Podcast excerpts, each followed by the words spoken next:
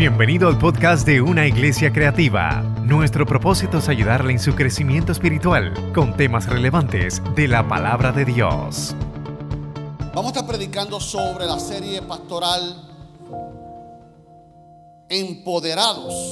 Empoderados. Pero antes de, de ir a la serie, necesito clarificar algo aquí como pastor general de la iglesia. Que lo que estamos predicando es solamente la introducción aquellos que son maestros de Biblia. Eh, eh, esto es solamente la introducción, no va a ser el final, no es todo. Vamos a seguir predicando de el Espíritu Santo. Hay una sed, hay una hambre, estamos creciendo y esto cada vez, ah, pero pastor, no tocaste esto, no te faltó esto. Todo eso bien. Y eso es bueno que estemos predicando del Espíritu Santo. Ahora, el segundo consejo que te quiero dar antes de predicar es que yo me acuerdo cuando yo fui al seminario a estudiar que que tengo asignación terminar ese, ese, grado, hizo un error en la, matrícula y yo estaba prepa nuevo y me matriculé en la primera clase de teología, pastor. Y, es, y cuando yo llegué allí y veo, yo tenía 25 años, yo veo todos esos pastores grandes, iglesias grandes, y yo, está fulano, fulano, fulano. Y esa clase era de cuarto año. No se supone que yo estuviera allí. Así me sentía yo en ese salón. Y empiezan el primer día de clase, bromeando, el profesor no había llegado. Habían bautistas, metodistas, pentecostales. Mira, ahí está Manuel, de ser de lo que se cree que es y lo otro. Y empezaron a bromear con las teologías. Aquí te van a poner a Evelyn, aquí te van a enderezar en esta clase, así relajando. Y yo en toda esa clase, llega el profesor, que era pentecostal también y ve toda esa broma y esa regla, dice, la primera regla, la primera enseñanza que les voy a dar aquí a ustedes hoy. Nadie tiene la absoluta verdad. Silencio en el salón. Nadie tiene la absoluta verdad. Todos tenemos parte de la verdad. Y dijo, segunda enseñanza, dijo Evelyn. Lo importante es que tú sepas en qué tú crees, pero más aún tú sepas cómo defender lo que tú crees.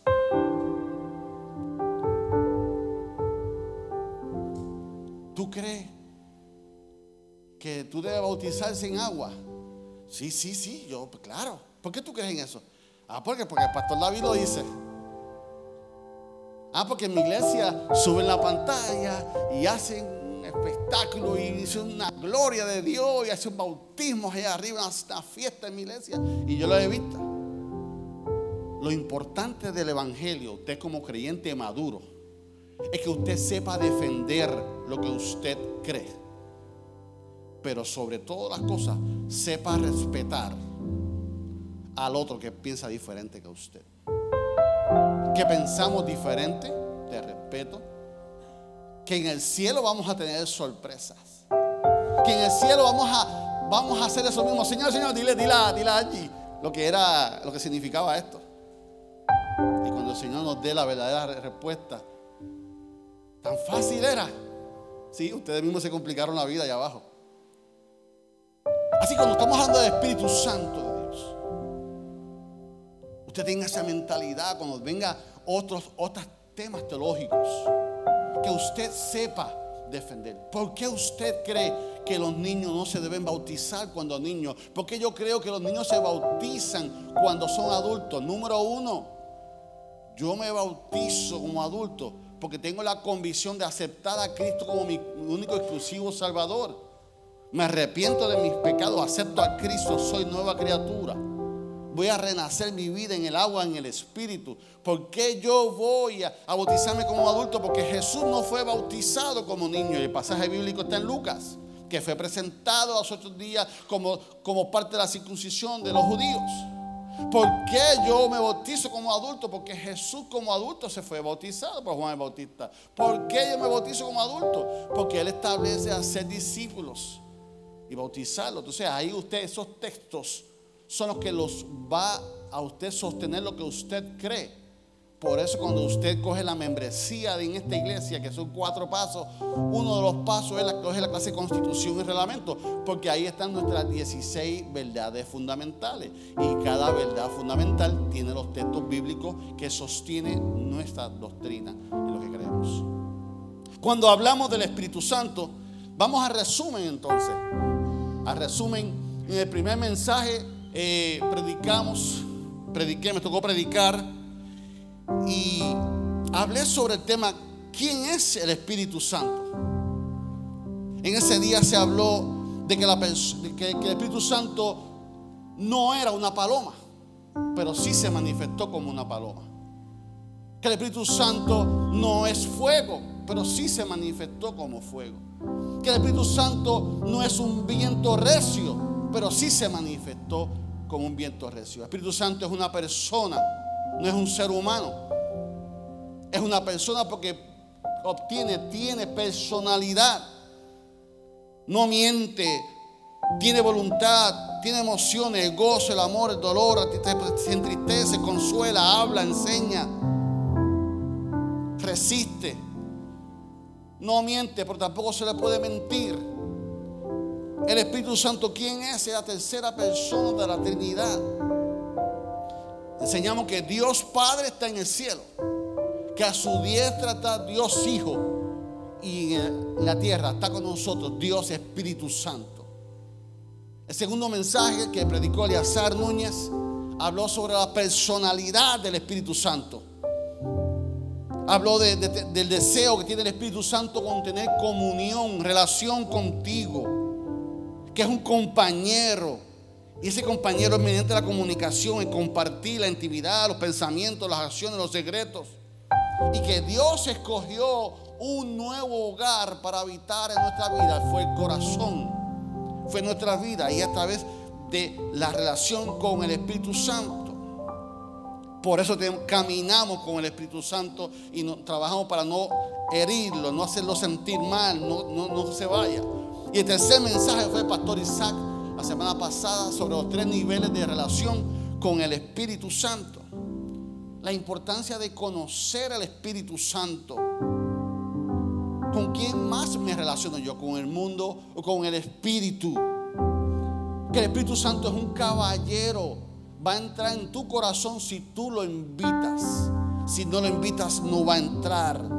Hablamos de los tres niveles de relación del Espíritu Santo, que es el físico, que es la parte más baja, la más superficial, en la parte del alma, nuestra personalidad. Y la tercera es el espíritu, cuando es más profundo y es más íntimo, cuando yo intimo con el Espíritu Santo, mi relación con el Espíritu Santo. Él desea caminar contigo, Él desea habitar contigo, Él desea que tú hables con Él. Y el mensaje de hoy lleva como título el poder del Espíritu Santo. Padre, te doy gracias por tu amor y tu misericordia. Espíritu Santo, se trata de ti. Gracias, Espíritu Santo, por estar en nuestras vidas, pero anhelamos conocerte, profundizar más contigo. ¿Para qué? ¿Por qué? ¿Para cuándo tú existes en nuestra vida? Que la palabra de hoy, Señor, traiga autoridad y poder a nuestras vidas. En el nombre de Jesús. Amén. Imagínese un rey de, la Edad Media. De esas películas que me gustan a mí, de, Edad Media. Un rey que tiene su castillo, tiene su caballo, tiene sus terrenos, su ejército, su gloria. Imagínese el rey que cuando decía algo era ley. El rey habla y es ley. El rey busca y cuida sus bienes, busca sus propiedades. El rey estaba así en la torre, llegaba a sus nietos y decía, abuelo, ¿hasta dónde es tu terreno? Tú dices, tú ves el sol, hasta allá es mi reino y mi reino será tu reino. Ese hombre que hablaba con ese sueño, donde los enemigos los tenían que conquistar, siempre estaba amenazado.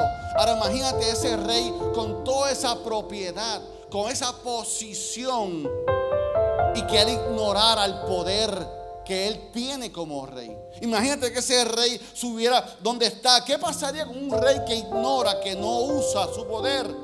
Iba a ser conquistado, va a ser conquistado. Sus enemigos lo van a conquistar. ¿Por qué? Porque no usa su poder. ¿Sabe quién es? ¿Dónde está? Pero no usa ese poder. Porque tu posición en tu vida no es suficiente. La posición de un rey no es suficiente. Lo que lo hace rey es que sea poderoso. Lo que sea poderoso es no es la posición, sino lo que tú entiendes que tienes poder. Y nosotros como hijos tenemos posición, pero tenemos que entender que también tenemos poder en nuestra vida. De nada te vale tu posición. De nada te vale lo que tú crees que tú eres. Y tienes que entender el día de hoy como principio este mensaje que tú eres una posición, que tú tienes una posición de autoridad. Pero esa posición tiene autoridad sobre nosotros que tú eres hijo de Dios y por ende tú eres coheredero de Cristo. Mira lo que nos dice Romanos. Romanos nos dice que somos hijos, también herederos, herederos de Dios. Más adelante en Efesios nos dice que juntamente con Él nos resucitó y así mismo nos hizo sentar en lugares celestiales con Cristo Jesús.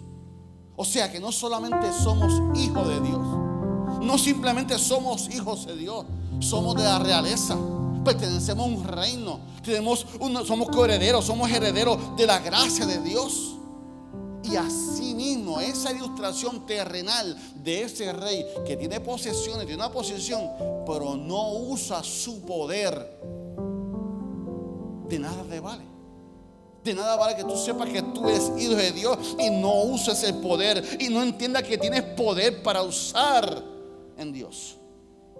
Y cuando Jesucristo nació, resucitó, perdón, de los muertos, te otorgó a ti ese poder. Me otorgó a mí ese poder de resucitado en nosotros y nos dio un lugar.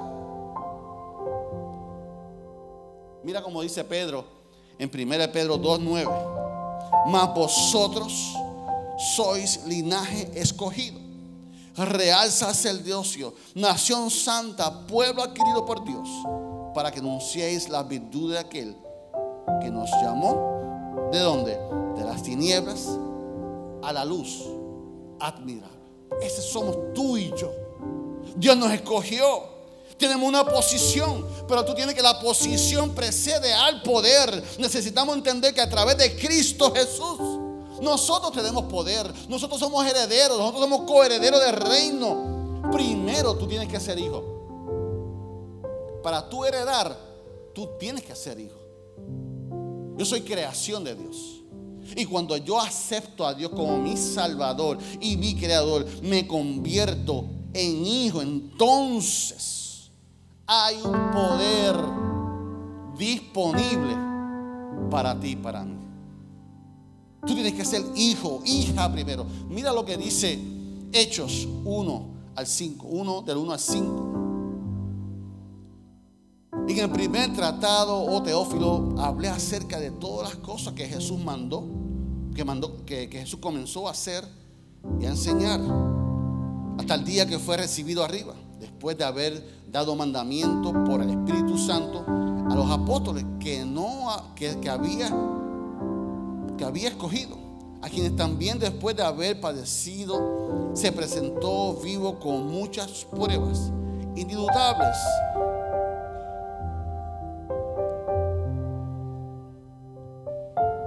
de 40 días y hablándoles acerca del reino de Dios. Y cuando juntos, y estando juntos, les mandó a que no se fueran de Jerusalén, sino que esperaran la promesa del Padre, la cual les dijo, oíste de mí. Porque Juan ciertamente bautizó con agua, mas vosotros seréis bautizados con el Espíritu Santo dentro de muchos días. ¿Sabe qué? Jesús en ese pasaje bíblico no le sugirió, pastor.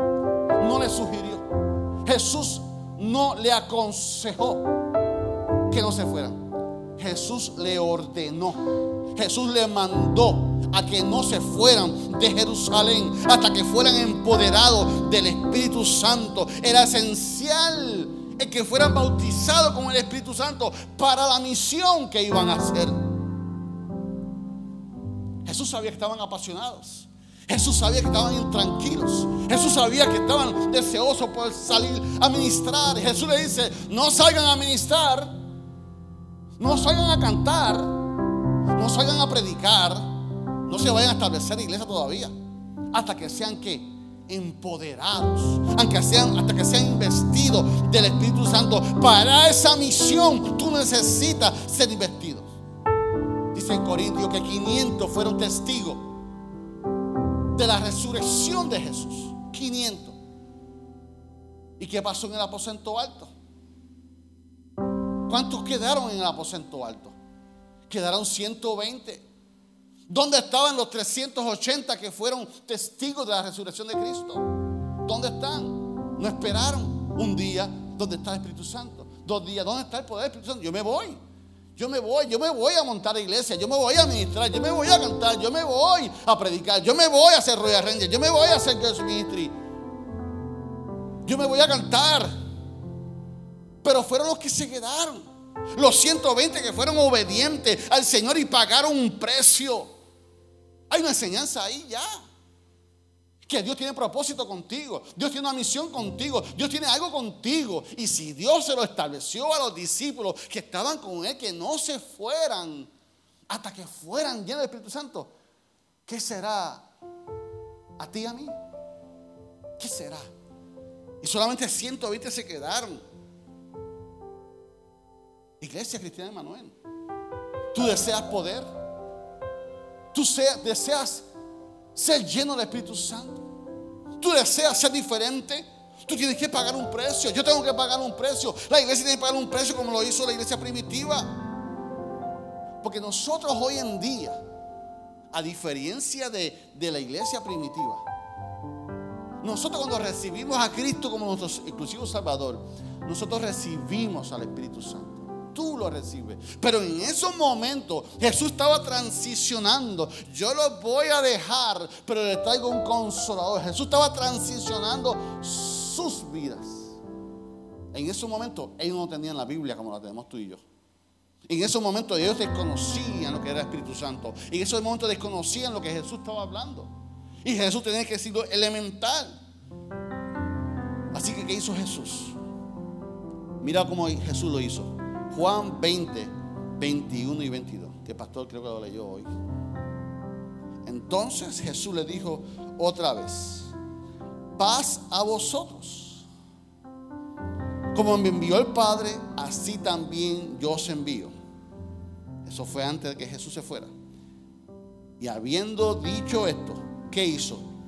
Sopló. Sopló sobre ellos y que dijo, recibid al Espíritu Santo. Esa gente caminaba con Jesús.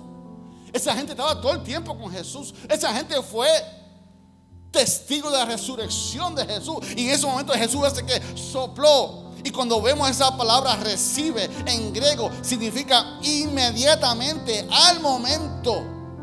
Y en ese momento el Espíritu Santo de Jesús llegó a sus vidas. En otras palabras, ellos no habían sido investidos todavía. Ellos no, habían recibido poder. Tenían el Espíritu Santo, pero no recibieron el poder. Por tal razón, Jesús le dijo, no se vayan. Entonces vemos la palabra de Dios que nos dice en Hechos 2, 1 al 4. Cuando llegó el día de Pentecostés, estaban todos unánimes juntos. Y de repente vino del cielo un estruendo, como en un viento recio que soplaba el cual llenó toda la casa donde estaban sentados. Y se les aparecieron lenguas repartidas como de fuego, y asentándose sobre cada uno de ellos. Y fueron todos llenos del Espíritu Santo y comenzaron a hablar otras lenguas según el Espíritu les daba que hablasen. En el Antiguo Testamento en el Antiguo Testamento vemos con frecuencia el simbolismo de la presencia de, la chequina de Dios representada por el qué? Por el fuego.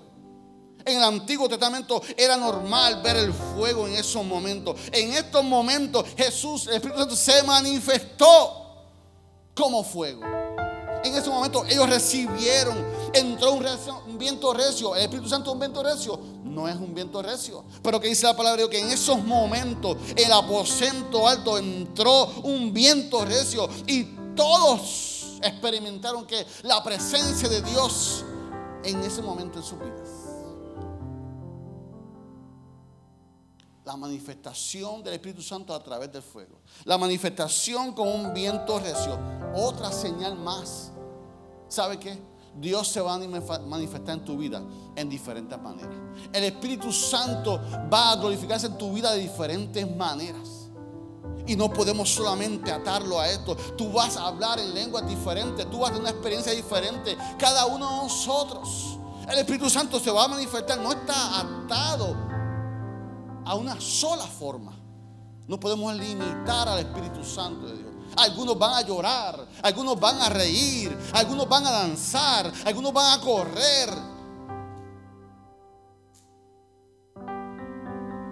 Algunos van a imitar.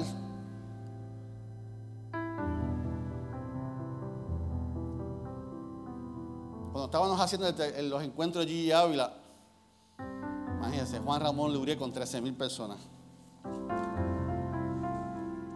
Estábamos allí cuando llegó ese momento, porque esto lo único que predicaba eh, Gigi Ávila, Espíritu Santo. El tercer año, el Espíritu Santo otra vez. Y nosotros, Gigi, mira. Decían a Tommy, habla con Gigi porque lleva tres años con estudio bíblico del Espíritu Santo. La juventud quiere otra cosa. ¿Qué decía Gigi? Eso fue lo que el Espíritu Santo dijo. ¿Quién decía? Ahí se metía. Y allí usted ve las manifestaciones de diferentes maneras.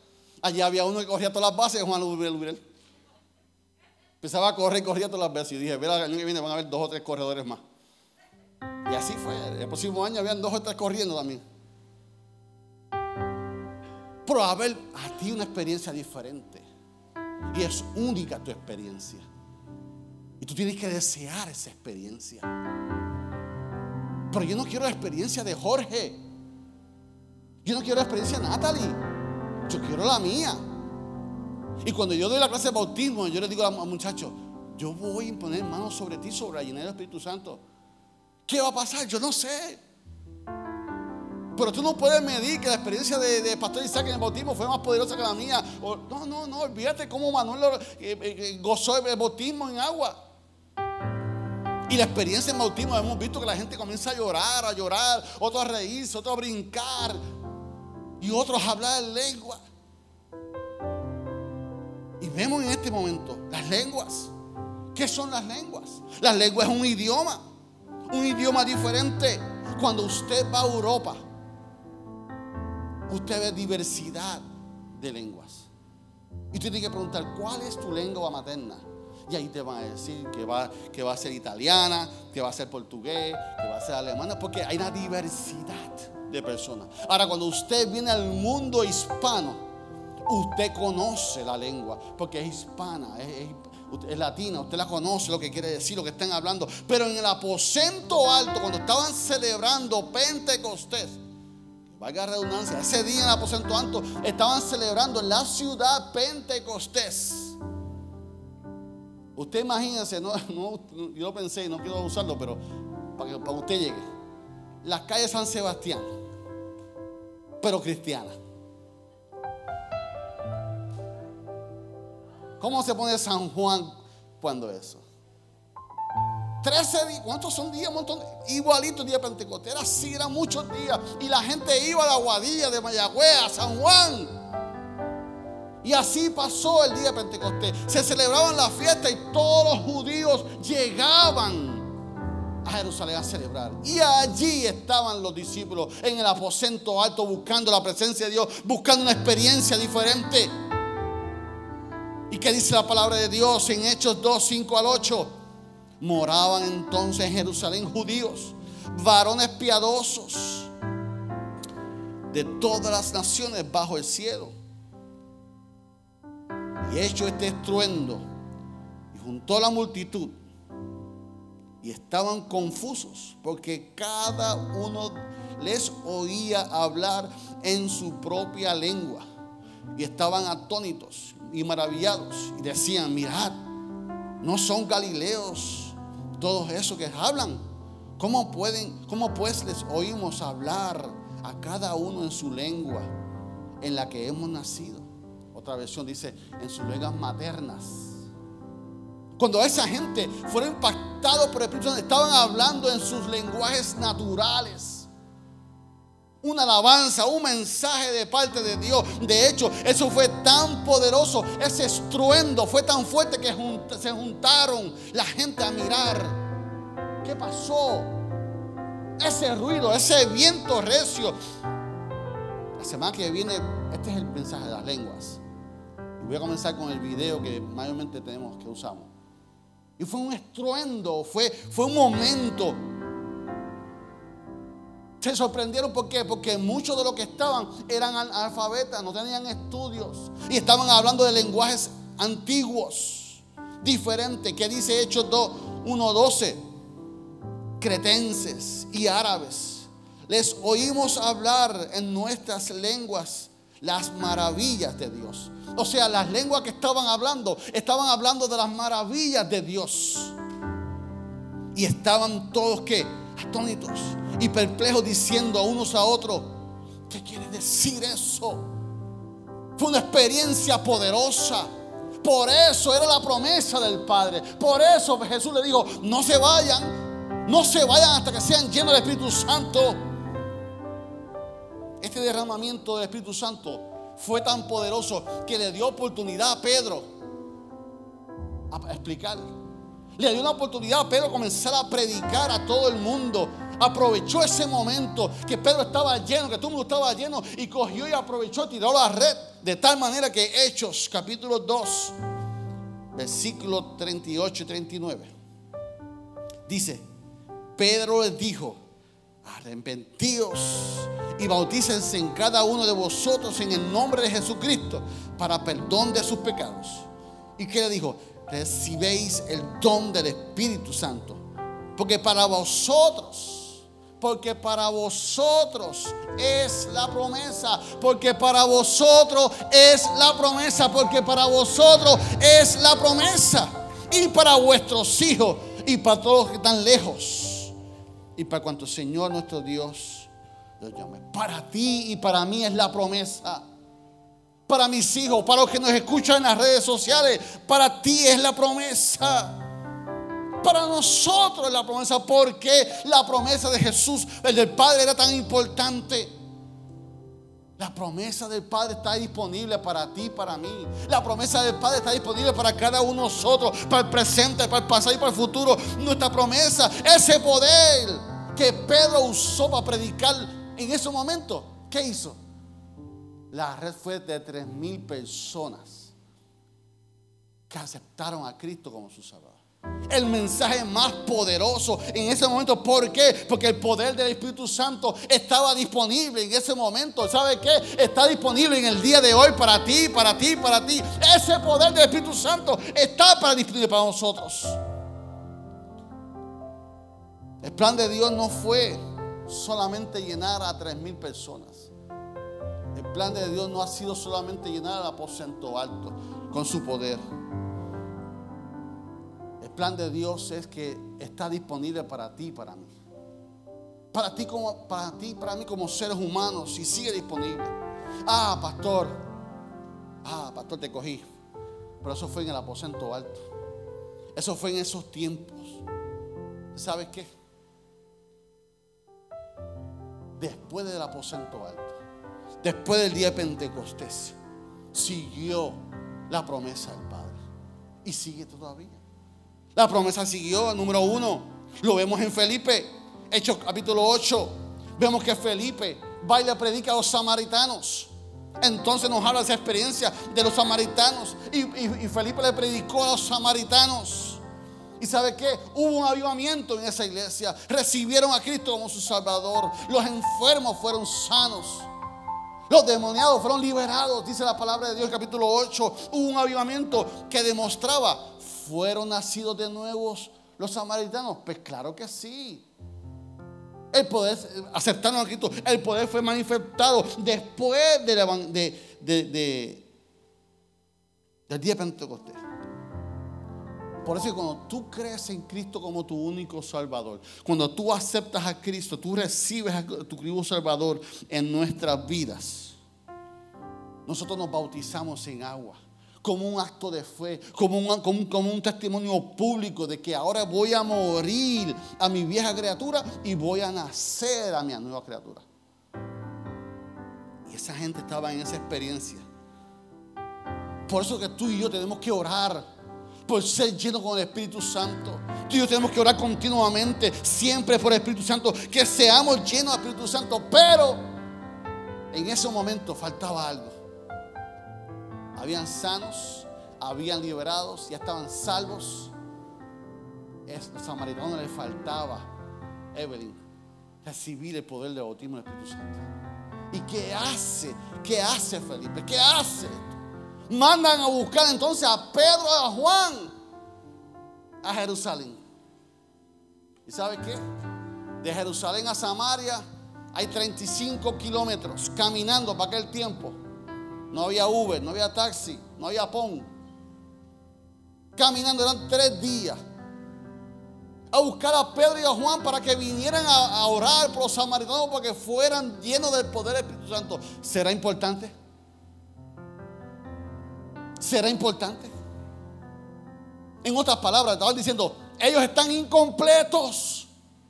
Que tú no tienes el poder del Espíritu Santo, tú estás incompleto. Hay que buscar a Pedro y Juan. Están lejos. Tres días caminando. Y si los traigo una mula un caballo, día, día y medio. ¿Para qué? Para que oren por ellos. Sí, están incompletos. Dice Hechos 8, 15 al 16. Los cuales, habiendo venido, oraron por ellos para que recibieran el Espíritu Santo, porque aún no habían descendido ninguno sobre ellos, sino que solamente habían sido bautizados en el nombre de Jesús. Cuando tú y yo recibimos al Señor como nuestro exclusivo Salvador, somos salvos. Cuando tú y yo recibimos a Cristo como nuestro único Salvador, recibimos el Espíritu Santo. ¿Y qué sucede? Número uno, somos sellados. Tú eres sellado con el Espíritu Santo como propiedad del Espíritu Santo. ¿Qué más sucede? Eres santificado. Las cosas viejas pasaron, todas son hechas nuevas. Discipulado, la número tres, ¿cuál es? Nos reposiciona la justificación. Yo era injusto delante del mundo. ¿Y qué hace Jesús? Nos justifica. Ahora somos justos delante de Dios. No importa lo que el gobierno diga, no importa lo que mi papá me dijo, el vecino, mi jefe diga de mí, yo soy justo delante de Dios. Y eso sucede cuando tu vida aceptas a Cristo como tu único exclusivo Salvador. Aceptas a Cristo. Eres salvo. El Espíritu Santo te sella. Eres propiedad. Pero es usted y yo que tiene que pedirle que el Espíritu Santo te llene con poder. Tú tienes el Espíritu Santo. Yo tengo el Espíritu Santo. Pero el poder, la promesa del Padre, te toca a ti, a mí, anhelarla, pedirla. Entonces vemos en Hechos 8, 17 y 19. Entonces le imponían las manos y recibían el Espíritu Santo. Cuando vio Simón, el mago, que por imposición de las manos de los apóstoles se daba el Espíritu Santo, les ofreció la ATH, la Visa, la American Express, le ofreció cash. Fiao, dime, dame de ese poder para que cualquier cosa, o cualquiera que a quien yo le pusiera las manos, reciba el Espíritu Santo. Imagínate lo hermoso, lo imagínate lo poderoso que es recibir ese poder del Espíritu Santo. ¿Tú sabes qué? Eso solamente lo tenemos, lo que hemos aceptado a Cristo Salvador. Eso lo tienes disponible para ti en el día de hoy, de tal manera que el mundo, iglesia, y eso lo vamos a hablar en enero el mundo ya, tiene la nueva orden mundial, ya está establecida. Pero algo más poderoso que eso se llama el poder del Espíritu Santo. Algo que no podrán cambiar es la experiencia. Es la experiencia del poder del Espíritu Santo. No van a poder, por más normas, Jorge por más invento, por más cambio, nadie podrá cambiar la experiencia del Espíritu Santo de Dios en tu vida. Por eso es importante. Por eso Dios Padre decía, para la misión que ustedes tienen, necesitan recibir poder del Espíritu Santo. Y Pedro y Juan le dijeron a, al mago, ningún, ningún.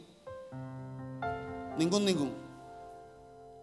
Número uno, los samaritanos fueron llenos del poder del Espíritu Santo después de Pentecostés. El segundo caso, Pastor Manuel.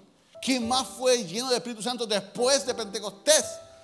No fue Pablo, de Tarso, Saulo. Y usted sabe la historia. Iba en camino a Damasco a perseguir a los cristianos. El mismo Jesús se le presenta una experiencia con un esplendor única para Pablo.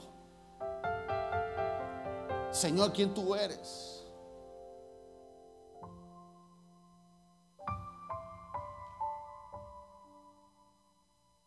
Dios llama y habla a un hombre, se llama Ananías. Y le dice, levántate. Hay un hombre que se llama Saulo. ¿Qué qué? ¿Estás loco? Ese hombre mata a los cristianos, ese hombre nos persigue. Vete, porque tengo propósito para con él. ¿Sabe qué?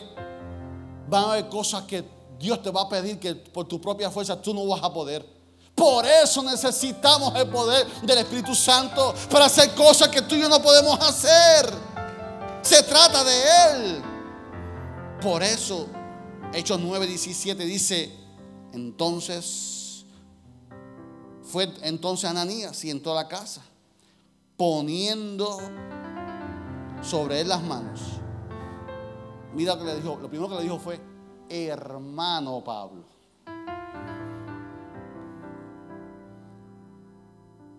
Ananías le pudo haber dicho, como te tengo ahora, ¿eh? tú, le diste tres batazos a mi primo allá en Jerusalén. Tú le Si no, ¿por qué? Porque para tú enfrentar esa misión poderosa de parte de Dios, Ananías era el primero que tenía que estar lleno del poder de Dios. Porque cuando tú estás lleno del poder de Dios, tú entiendes el mensaje de Dios. Tú entiendes el propósito de Dios. Tú te alineas a la visión. Tú entiendes que Dios está tramando algo poderoso. Hermano Saulo, el Señor Jesús se me apareció en el camino por donde venías. Me ha enviado para que reciba la vista. ¿Y qué más? Para que seas medio tanque, un poquito, la reserva, para que seas lleno del Espíritu Santo de Dios. Saulo recibió la vista. Saulo fue bautizado en agua. No hay evidencia ahí que haya hablado en, en lenguas. Ese contexto bíblico no nos alumbra que habló en lenguas. Sí fue bautizado en agua porque era parte de la salvación. Pero más luego vemos en 1 Corintios que Pablo nos dice, doy gracias a Dios porque hablo más lengua que ustedes. En otras palabras, posiblemente el autor no lo escribió, pero posiblemente en ese momento cuando él fue lleno del Espíritu Santo, él fue bautizado con las lenguas. Y después lo dice, yo hablo más lengua que ustedes. A este punto que estamos predicando,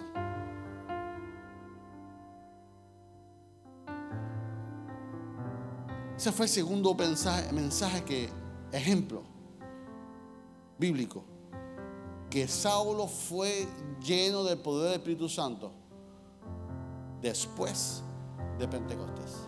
Adoración, tercer y último. Tercer ejemplo fue Pedro y Cornelio. Cornelio era un hombre romano. ¿Qué significa eso? Que era gentil que era gentil. La Biblia nos dice que era un hombre devoto, era un hombre que tenía temor de Dios, que amaba a los pobres, que oraba con frecuencia a Dios. Pero a ese punto de Cornelio, el evangelio no se le predicaba a los gentiles. ¿Qué es un gentil? Aquel que no era judío. Tú y yo somos gentiles. En este momento no se le predicaba el evangelio a gentil. Y aquí el Señor la va a votar honrón. Aquí el Señor va, vemos esta experiencia. ¿Y qué hace Dios? Dios le envía un ángel a Cornelio, al mismo hombre gentil. Dios le manda un ángel. Pero el ángel, pastor, no le predicó a Cornelio, que le pudo haber predicado. Le pudo dar una experiencia sobrenatural. Se la dio, se apareciéndosele, pero le dijo, envía por un hombre que se llama Pedro. Tienes experiencia, Cornelio, un hombre. Así que vemos que, que lo manda a buscar y Pedro estaba en Jope.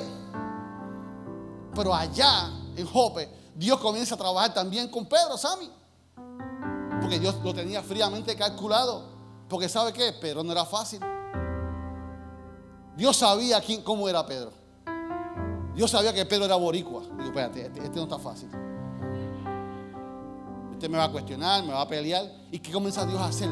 Comienza a darle unas revelaciones de que no llame impuro lo que Él ya limpió. Y comienza la experiencia, le dice, mira, te van a llegar unos hombres, ve que es parte mía.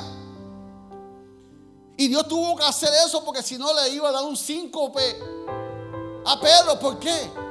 Porque para ese tiempo los judíos y los gentiles no mezclaban. No mezclaban. Era inmundo que un judío estuviera con un gentil. Era inmundo. No podía tocarlo. Era abominable acercarse a un gentil. Y Pedro le, Jesús le dice a Pedro, no llames inmundo a lo que yo limpié que dice Hechos 10:45 al 48. Traducción lenguaje actual. Los que habían venido de Jope con Pedro se quedaron sorprendidos al ver al Espíritu Santo había venido sobre los que no eran qué? Judíos. Uh, espera, espera, espera, esto es otra cosa. Eso nos enseña que, nosotros los pentecostales nos creemos dueños del Espíritu Santo. ¿Usted sabe qué? No. Eso nos enseña a que tú no abuses con el don. Que cuando si Dios te da la bendición de hablar en lenguas, no mires por encima del hombro a que no. cuando tú prediques, cuando tú enseñes, cuando Dios te use, tú puedes decir que todo es para la honra y, la honra y gloria del Señor. Que tú no abuses. Entonces el Señor está diciendo, esto no es para ustedes nada más, brother.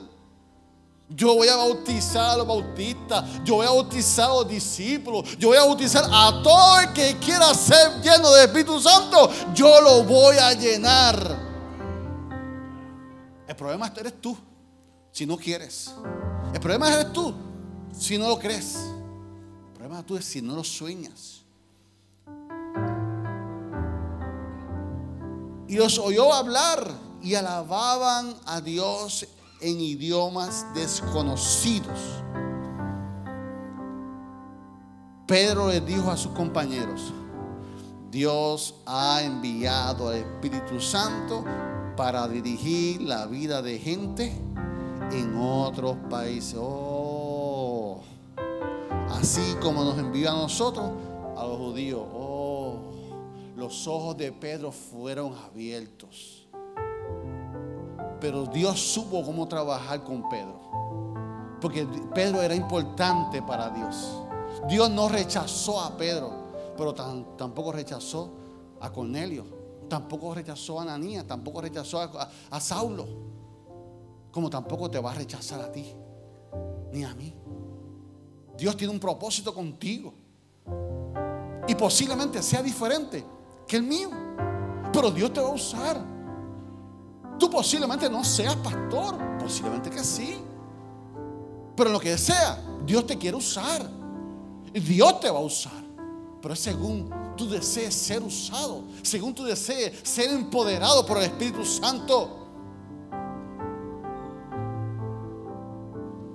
Ahora nadie puede impedir que también lo bauticemos.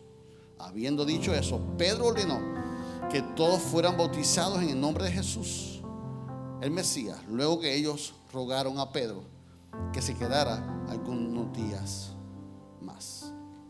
Tercer y último ejemplo fue este. Cornelio, un gentil, también fue lleno del poder del Espíritu Santo después del día de Pentecostés. Eso nos habla que el texto que nos dice, a los suyos vino y los suyos no le recibieron. Mas nosotros, a los que creemos, nos dio la potestad de ser hechos, ¿qué? Hijos de Dios. ¿Qué tal si te pones de pie conmigo en esta mañana?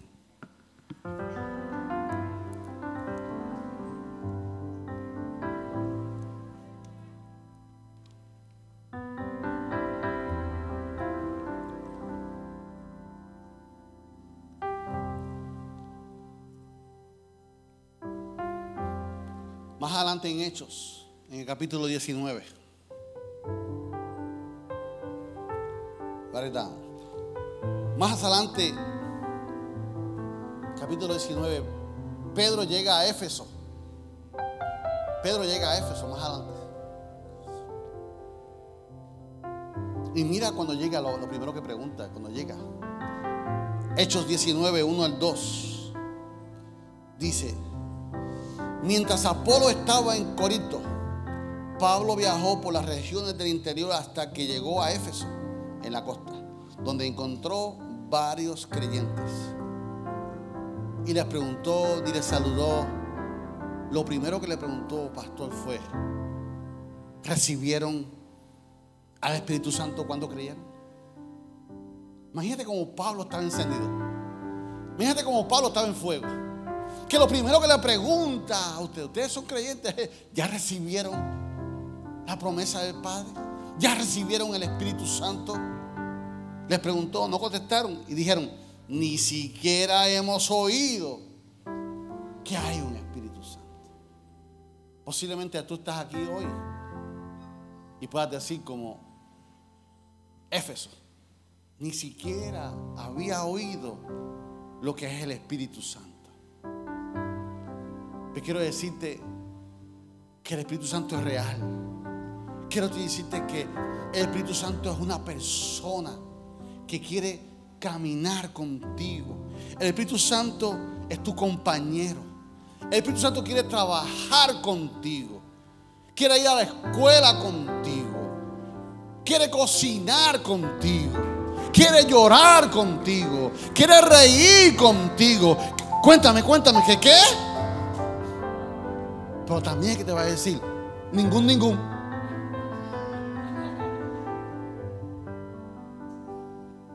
Es el Espíritu Santo que te va a decir, Grace, levántate que es tarde. Es el Espíritu Santo que te va a decir, no vayas para allá. hay una voz, es el Espíritu Santo. Y mientras más tú relaciones con el Espíritu Santo, tú vas a comenzar a identificar que es la voz del Espíritu. Ahí está mi conciencia. Él va a usar lo que sea. Yo estaba en un sitio, hermano, solo. Y de la nada, he sentido una brisa, un viento refrescante en mi vida. Yo no olvido de dónde vino. Yo no pregunto por qué. Yo aprovecho ese momento y digo, Señor, gracias por tu presencia. ¿Por qué? Porque no estoy solo. ¿Y cómo yo conozco, pastor? ¿Cómo yo reconozco esto? A mayor relación hemos hablado. Es que tú vas a identificar tu oído, tu espíritu se va a conectar con el Espíritu de Dios. Porque es el Espíritu de Dios, está en su trono con su Hijo y mandó al Espíritu Santo. Les conviene que yo me vaya. Porque les voy a enviar un consolador para que tú no estés solo. Para que no te sientas sola para que no te sientas débil, porque recibas poder de lo alto. Aleluya. Recibiste el Espíritu Santo cuando creíste. ¿Por qué era tan importante para iglesia primitiva, iglesia? ¿Por qué? Por la misma razón que es importante hoy. Una iglesia sin el Espíritu Santo es un club social. Una dama sin el Espíritu Santo es meramente una ama de una llave de casa. Hombre sin el Espíritu Santo simplemente es una carga de burro, un burrito de carga. El deseo de Dios estaba todo orquestado. Voy a mandar a mi hijo único para que murieran por ustedes. Y luego lo que hice, lo maravilloso que hice, no lo voy a abandonar. Le voy a mandar al Espíritu Santo para que los guíe a toda verdad. Por mucho tiempo tú estás solo. Por mucho tiempo tú te sientes sola, vacía, vacío, solo. ¿Por qué te sientes así? ¿Por qué te sientes sin dirección, iglesia? Por más creatividad, por más programación, por más reenfoque, no se trata de eso, se trata de una vida relacionada con el Espíritu Santo para que tú veas que vas a ser transformado de una vez por todas. Te podrás pintar el pelo, te podrás cortar el pelo, te dejas chiva, barba, lo que tú quieras. Y tu espíritu se va a continuar sintiendo vacío. Hechos 1, 8. Pero recibiréis poder cuando haya venido sobre vosotros. Aleluya. El Espíritu Santo. Y me seréis testigo en reparto valenciano. Me serás testigo en juncos serás testigo en Puerto Rico y serás testigo en lo último de la tierra.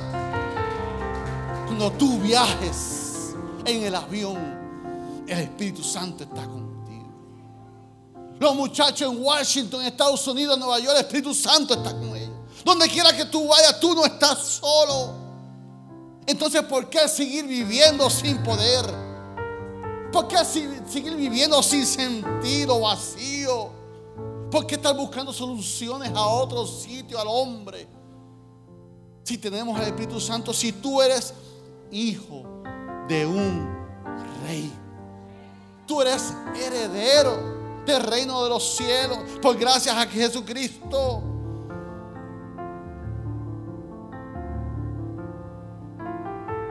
Y para eso Tú tienes que pasar primeramente a salvación.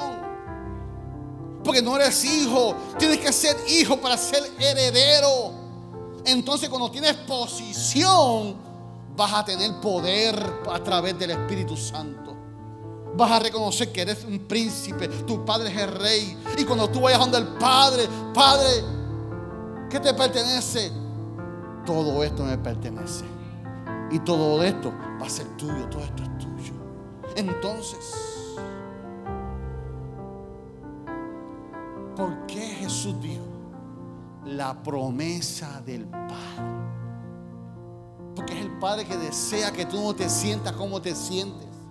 Es el deseo del Padre que no te sientas vacío. Es el deseo del Padre que tengas dirección, que tengas autoridad, que tengas poder. Por eso los judíos en el día de Pentecostés fueron llenos del poder del Espíritu Santo. Por eso Saulo fue lleno por el poder del Espíritu Santo. Por eso Cornelio fue lleno del Espíritu Santo. Y por eso y mucho más, hoy tú puedes ser lleno del poder del Espíritu Santo en tu vida. Y decirle, hasta hoy llega mi vida. Hasta hoy llega mi vida así, sin poder. ¿Te sientes triste? ¿Te sientes vacío? te sientes sin dirección, te sientes sin propósito. Yo te pregunto, ¿tú has sido lleno del poder del Espíritu Santo? ¿Tú has sido lleno del Espíritu Santo? ¿Habías considerado eso? ¿Habías considerado esa opción? ¿Cogiste el préstamo? ¿Renovaste las, eh, deudas? ¿Y te sigue siendo igual? Podremos hacer muchas cosas como iglesia. Podríamos inventando programación y, y salir más canal al pastor y se le cae más el pelo al pastor. Pero cuando estemos en el cielo, Jesús va a decir, Dios Padre va a decir, tan fácil era. Si le mandé el Espíritu Santo y lo, ignoraron. Le mandé el Espíritu Santo y lo dejaron solo. Le mandé el Espíritu Santo y no lo buscaron. No aprendieron de Él. No leyeron de Él. No tuvieron sed de Él. Habían estudios bíblicos en la iglesia y no iban. Habían cultos de, de- de oración y no iban. Habían ayuno y no iban. Momentos de qué? De intimidad con el Espíritu Santo. ¿De qué vale la programación? Si no deseo, deseo. Y tengo que desear ser lleno de algo que Dios hizo. Hoy el poder del Espíritu Santo está disponible para ti, mujer de propósito que está aquí. Hoy el poder del Espíritu Santo está disponible para ti, hombre de honor que estás aquí. Hoy el poder del Espíritu Santo está disponible para ti, Revolution que está aquí. Hoy el poder del Espíritu Santo está, está aquí disponible para la iglesia del niño. Ayer danza. Danza que está aquí y ya mismo vamos a comenzar con las danzas ahora otra vez el domingo. Ese poder que ellas puedan danzar como se les enseñó ayer. Que no se trata de una bandera, sino lo que significa. Lo que significaba en la Biblia. Lo que significa cuando yo me paro aquí, yo voy a hacer guerra. Aquí se establece el reino de Dios. Yo voy a establecer el reino de Dios sobre mi vida, sobre mi enfermedad, sobre mi, finanza, sobre mi familia. Cuando usted vea una danzora, vea una adoradora que ha sido educada para lo que hacen a sí mismo. Cuando alguien te vea, que te vean, ese es un hijo, ese es un heredero, un heredero, pero ha sido enseñado en la iglesia. Ahora te falta a ti posicionarte. Ya tú sabes lo que tú eres. Ya tú sabes lo que tú eres. Pero ¿de qué vale si no usa el poder? ¿De qué vale? ¿De qué vale que tú seas, oh, yo soy hijo de Dios, yo soy heredero de Dios? ¿De qué vale? Y ahora vamos a adorar a Dios. Y tú vas a hablar con Dios. Tú vas a hablar con el Espíritu Santo. Tú le vas a decir, Espíritu Santo, perdóname porque te he ignorado todo el tiempo. Hoy me quiero reconciliar contigo. Mucho gusto, David Nieves. Preséntate otra vez, Espíritu Santo. Y le dice, ¿qué tal si nos olvidamos del pasado? ¿Y qué tal si arrancamos nuevo tú y yo? Comienza tú a hablar a Dios y nos cantamos esta alabanza. Aleluya. Estoy aquí, desesperado por ti, Espíritu Santo de Dios. Aleluya. con un Maravilloso. Paseate, Espíritu Santo. Rompe las cadenas. Rompe cadenas, de Espíritu Santo. Espíritu Santo de Dios. La iglesia cristiana Manuel te desea. desesperado por ti, Se trata de ti, Espíritu Santo. Se trata de ti esta mañana. Llena la iglesia cristiana Manuel. Llena mi vida. Nuevo avivamiento. Habla con. Dios. Habla con Dios. Habla con Dios. Cuando tu gloria desciende un lugar, toda la tierra tiene que adorar. Resucitan los muertos, se sanan enfermos con tu poder. Queremos de ti, llénanos de ti, Espíritu Santo, en Aleluya. Señor. Esperamos por Cántase a la ti. iglesia. Dile, ven. Ven, ven, ven, Espíritu Santo, ven, ven, ven, Espíritu Santo, ven, ven, ven,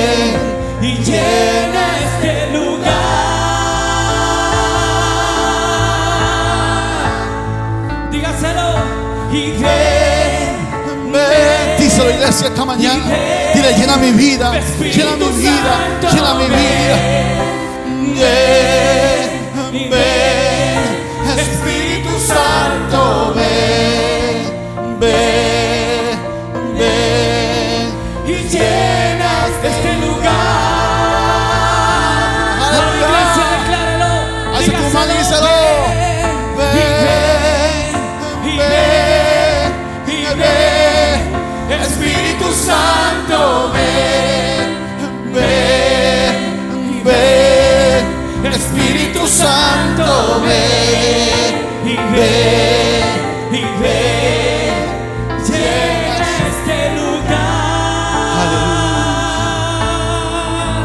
dice la palabra de Dios. Yo quiero que tú le vas a pedir al Espíritu Santo como lo que tú eres. Y esta vez lo hice en versión UIC. Primera de Pedro 2.9. Aleluya. Porque tú tienes que saber quién tú eres. Yo soy linaje escogido, real sacerdocio, nación santa, pueblo adquirido por Dios, para anunciar la virtud de que aquel que me que, que me rescató de las tinieblas a la luz admirable. ¿Sabe qué iglesia? Yo soy lo que Dios dice que soy. Aleluya. ¿Alguien se puede, se atreve a leerlo conmigo?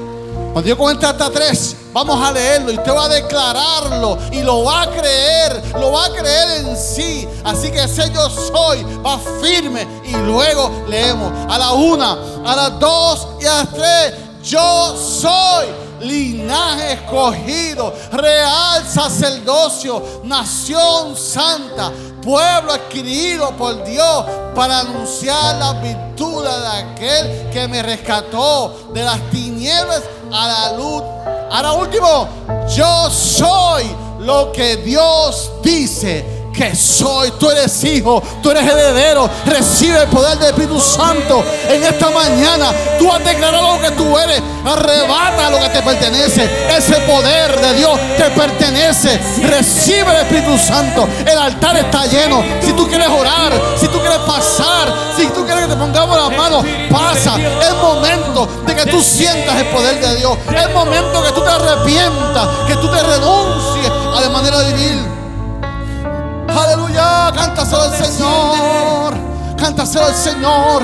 No te canses, iglesia. No te canses, iglesia. Dile, lléname, lléname. Pelea tu batalla, pelea tu batalla, pelea tu batalla. Dile, pelea tu batalla en estos momentos. Pelea tu batalla, pelea tu batalla. Llena tu, tu llenura en estos momentos. Oh, aleluya.